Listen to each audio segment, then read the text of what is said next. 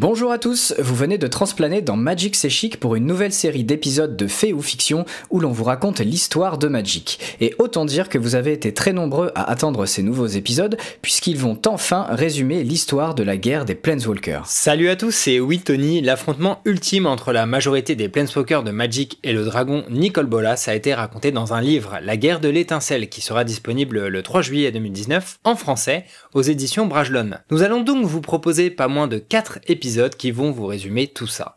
Mais si vous préférez découvrir l'histoire par vous-même, ou tout simplement aller plus en détail dans ce que nous allons vous raconter, tournez-vous bien évidemment vers le roman.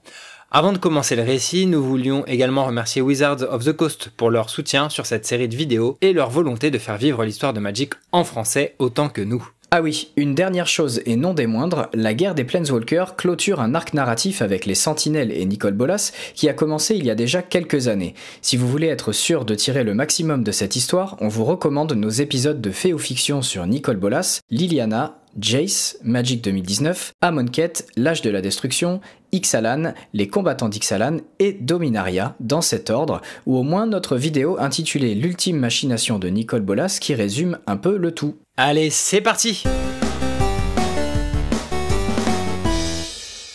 Contrairement à ce qu'on pourrait penser, cette histoire ne s'ouvre pas sur Ravnica, mais sur le royaume de méditation de Nicole Bolas. Ce dernier est absent. Aussi, son frère jumeau, Hugin, le dragon esprit, en profite pour discuter avec l'esprit d'un autre dragon, celui de Niv Mizzet. Son âme avait été collectée dans un artefact, puis déposée auprès d'Hugin par le planeswalker Sarkanvol. Le dragon esprit demande à son camarade combien de temps il pourra subsister dans cet état, et Niv Mizzet de répondre que sa conscience perdurera une centaine d'années. Les deux dragons constatent que leur plan pour stopper Bolas devra être sans faille pour fonctionner. Toute la complexité de celui-ci étant qu'il ne repose que peu entre leurs griffes au final. Il fallait que les Planeswalkers jouent aussi leur rôle, notamment Sarkhan et Ralzarek, sous peine de voir s'éteindre des millions d'âmes à travers les plans du multivers. Partons maintenant sur le plan de Gobakan, un monde dont nous ne savons que peu de choses, si ce n'est qu'il est désertique et entouré par deux énormes tempêtes de sable. Le peuple de ce monde compte sur l'ordre des Protect Mages pour les défendre face à ces tempêtes mortelles. Teyo Verada, un humain âgé de 19 ans, est l'un de ses acolytes, plutôt l'un des moins bons d'ailleurs. Après avoir terminé leur dernière mission, le groupe d'acolytes de Teyo traverse les sables pour retourner à leur village. Une tempête de diamants frappe soudain le groupe. Malgré les boucliers magiques générés par lui et ses coéquipiers, Teyo se fait isoler. Mais cette tempête est différente. Le jeune homme peut y apercevoir des lumières qui l'appellent.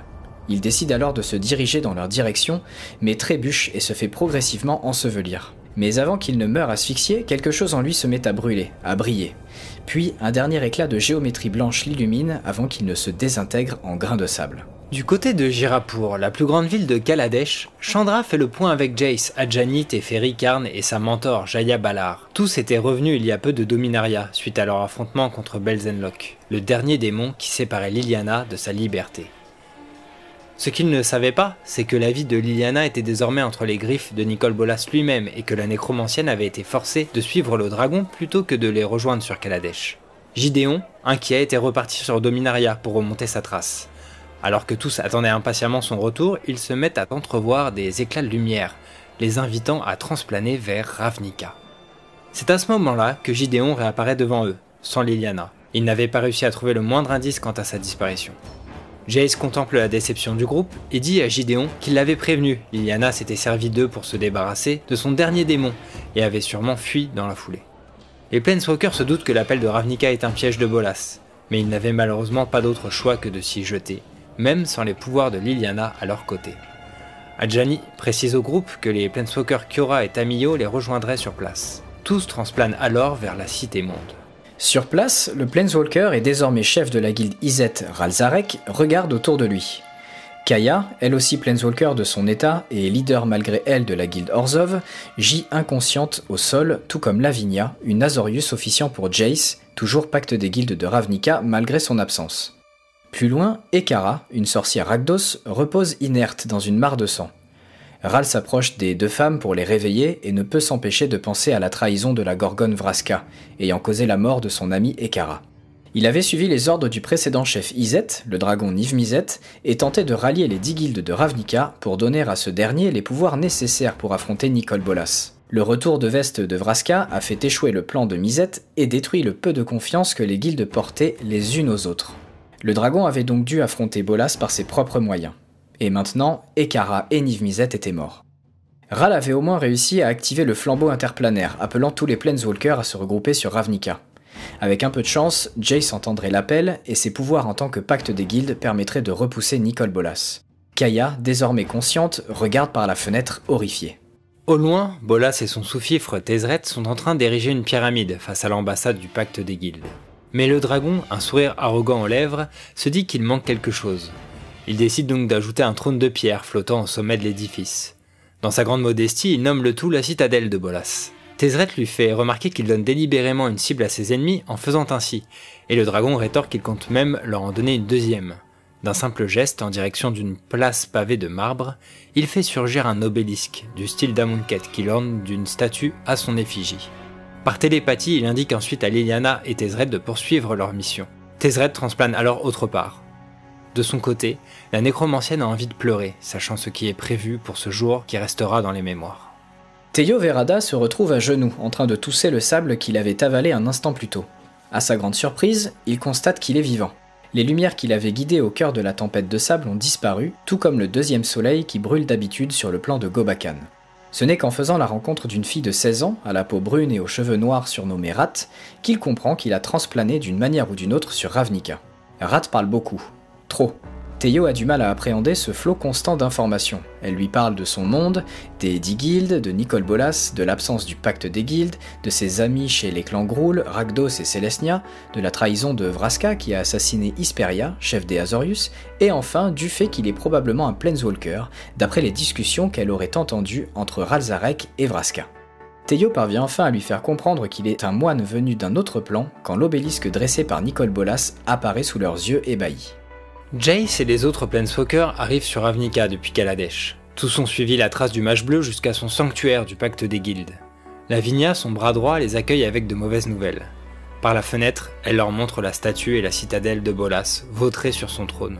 Gideon ne peut s'empêcher de proposer un assaut immédiat vers le dragon, mais ses coéquipiers lui rappellent que tout ceci n'est qu'un piège. Lavinia leur explique que Bolas a pris soin d'infiltrer ou de saboter les guildes de Ravnica plusieurs mois avant son arrivée. Alors que Ralzarek suivait les ordres de Niv Mizzet et rassemblait les dix factions, Bolas avait déjà missionné Vraska de changer Isperia en pierre lors de la réunion finale. Jace ne peut s'empêcher de se sentir coupable. Plus tôt sur Ixalan, il avait monté un plan avec Vraska pour tenter de contrer le dragon. Après s'être mis d'accord, le mage avait effacé ses informations de la mémoire de la Gorgone pour la protéger des pouvoirs psychiques de Bolas. Vraska devait retourner sur Ravnica et se rapprocher du dragon, tandis que Jace rassemblerait les sentinelles. Le moment venu, il lui aurait rendu ses souvenirs pour qu'ensemble ils prennent Bolas par surprise et déjouent ses plans. Malheureusement, Jace est arrivé trop tard. Tout ça à cause de Liliana, qui a entraîné toute l'équipe sur Dominaria pour affronter son démon Belzenlock. Jace avait aussi essayé de recruter Nissa sur Zendikar, mais sans succès. Suite à l'échec du plan A de Niv Mizzet, Ralzarek avait dû passer au B. Activer le flambeau interplanaire pour attirer le plus de Planeswalkers possible sur Avnica pour les aider. Lavinia poursuit l'état des lieux suite à l'échec de l'alliance des dix guildes. Vraska, chef Golgari, ayant disparu de Ravnica, impossible de compter sur ses troupes pour la bataille qui s'annonce. Les Simics se sont barricadés dans leur quartier, les Célesniens ont fait la même chose et il paraît que Trostani, la dryade à leur tête, ne parle plus. Ce n'est pas mieux chez les clans Groul. Le cyclope Borborigmos a perdu la face et a été remplacé par un jeune fou du nom de Domri Raid. Étant donné que la sorcière Ekara, émissaire de Ragdos lui-même, a été tuée durant l'opération de Ralzarek, le culte rouge et noir ne veut plus entendre parler de la moindre alliance. Le Planeswalker Dovinban a remplacé la Sphinx Isperia à la tête des Azorius et s'est rendu populaire au sein du Sénat en créant des mécanoptères capables de surveiller les moindres faits et gestes des habitants.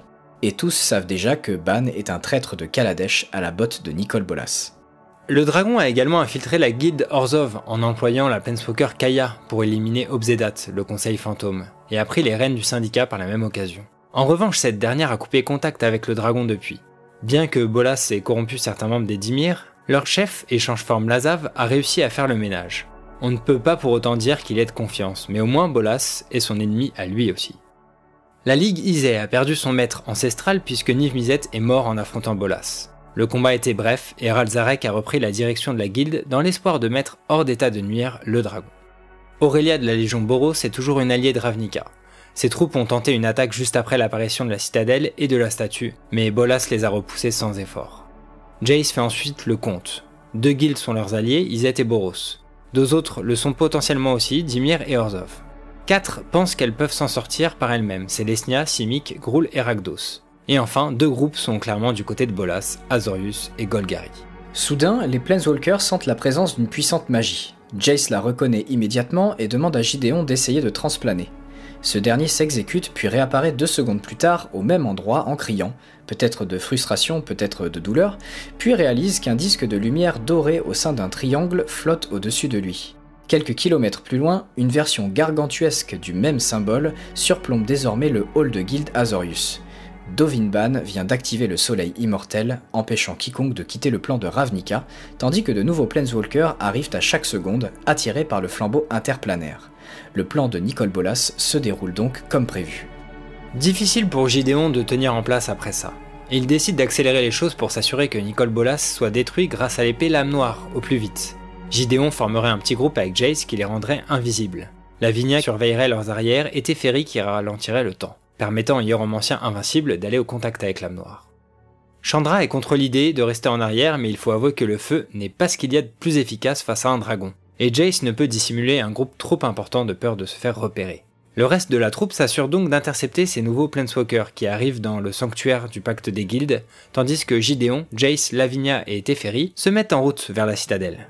La grande place du 10e district qu'ils traversent est presque vide.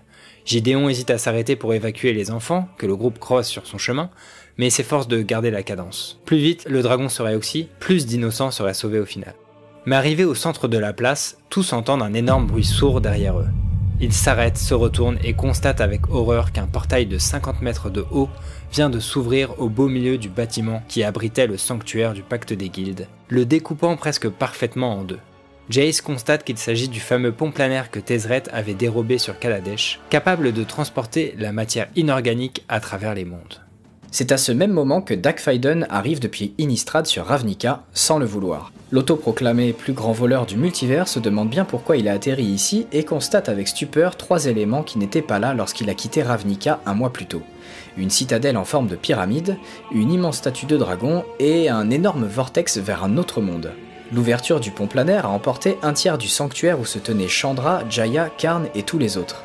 Ils se relèvent tant bien que mal après la secousse sismique et se disent que l'apparition de cet engin en plein sur leur équipe n'est clairement pas un hasard.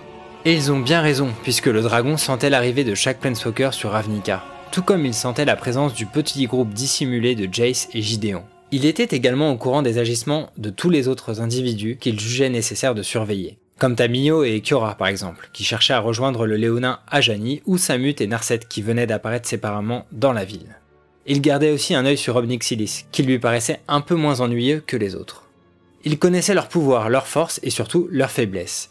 Inutile de préciser que c'est aussi Bolas qui avait semé l'idée du flambeau interplanaire dans l'esprit de Nimizet.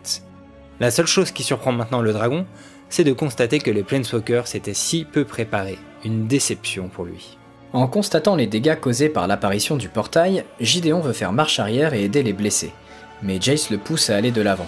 Défaire Bolas reste leur seule option pour mettre un terme à tout ça. En tant que pacte des guildes, Jace tente de faire appel à la magie de la loi de Ravnica.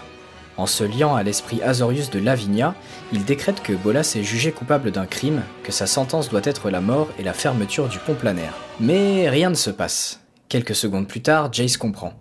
Les lignes ley de mana du plan convergent au niveau de l'ambassade du pacte des guildes. En ouvrant son portail à cet endroit précis, Bolas a coupé leur connexion. Les Planeswalkers ne peuvent désormais plus compter sur la magie de la loi, et c'est un autre plan de Ralzarek qui s'écroule. Jace abandonne le sort qui cachait Gideon, Teferi, Lavinia et lui-même aux yeux de Bolas pour se concentrer sur la lame noire. Il était essentiel que Bolas ignore la présence de cette épée sur Avnica. Récupérée sur Dominaria par les sentinelles, elle avait déjà aspiré l'âme d'un dragon par le passé et était clairement la dernière option à peu près viable de nos héros. Ils reprennent leur course vers le pont planaire mais réalisent avec effroi qu'une véritable armée est en train d'en sortir. Ils reconnaissent les éternels qu'ils ont déjà affrontés sur Amonkhet, de véritables champions de guerre transformés en serviteurs morts-vivants par Bolas. Des centaines et des centaines ne cessent de sortir du pont planaire et progressent dans les rues de Ravnica. Puis Gideon aperçoit Liliana, non loin du portail. Si seulement elle pouvait prendre le contrôle des éternels, se dit-il en regardant la nécromancienne. Il l'observe avec espoir alors qu'elle attrape le voile de chêne fixé sur sa taille et le porte à son visage. Cette vieille relique augmentait grandement les pouvoirs de Liliana. C'est notamment grâce à elle que les sentinelles avaient pu repousser en quelque sorte le titan Eldrazi Emrakul sur Innistrad, mais aspirer par la même occasion l'énergie vitale de son porteur. Au contact du masque, Liliana pousse un cri de douleur. Quelques instants plus tard, une aura violette entoure la mage noire et Gideon constate que les yeux des éternels s'illuminent. Mais les espoirs du soldat se brisent instantanément quand il voit cette armée impitoyable se ruer sur les civils. Il n'a plus qu'une pensée, mettre fin au jour de Liliana.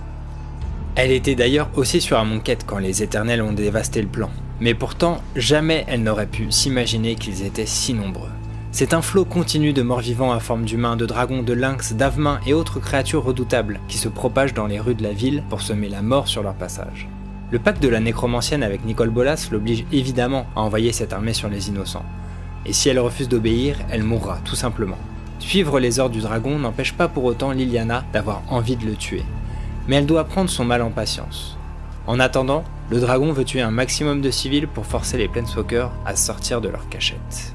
De leur côté, Razarek et Kaya se dirigent vers l'ambassade, mais ils croisent rapidement la route d'une escouade d'éternels. Ral en blast un maximum tandis que Kaya se dématérialise pour éviter les coups et planter ses dagues fantomatiques dans ce qu'il reste de cervelle des assaillants. Mais ils étaient trop nombreux. Bientôt, les deux Planeswalkers seraient encerclés.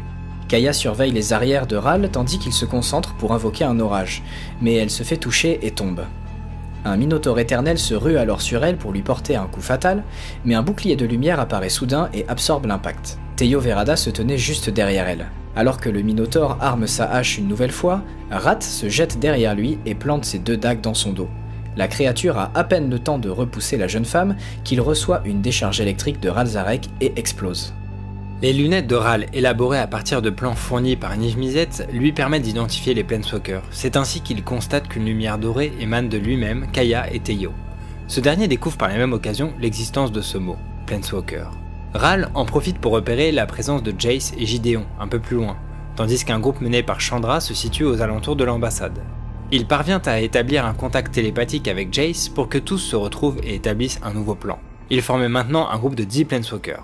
Ral, Kaya, Teio, Jace, Gideon, Teferi, Chandra, Jaya, Karn et Adjani, épaulés par Lavinia et Rat. Nous voici arrivés à la fin du premier des quatre épisodes de la guerre des Planeswalkers. On vous donne rendez-vous très prochainement pour la suite qui s'annonce mouvementée et on vous rappelle que le livre en français, La guerre de l'étincelle, est disponible aux éditions Brajlon à partir du 3 juillet 2019. Merci de nous avoir écoutés et à très bientôt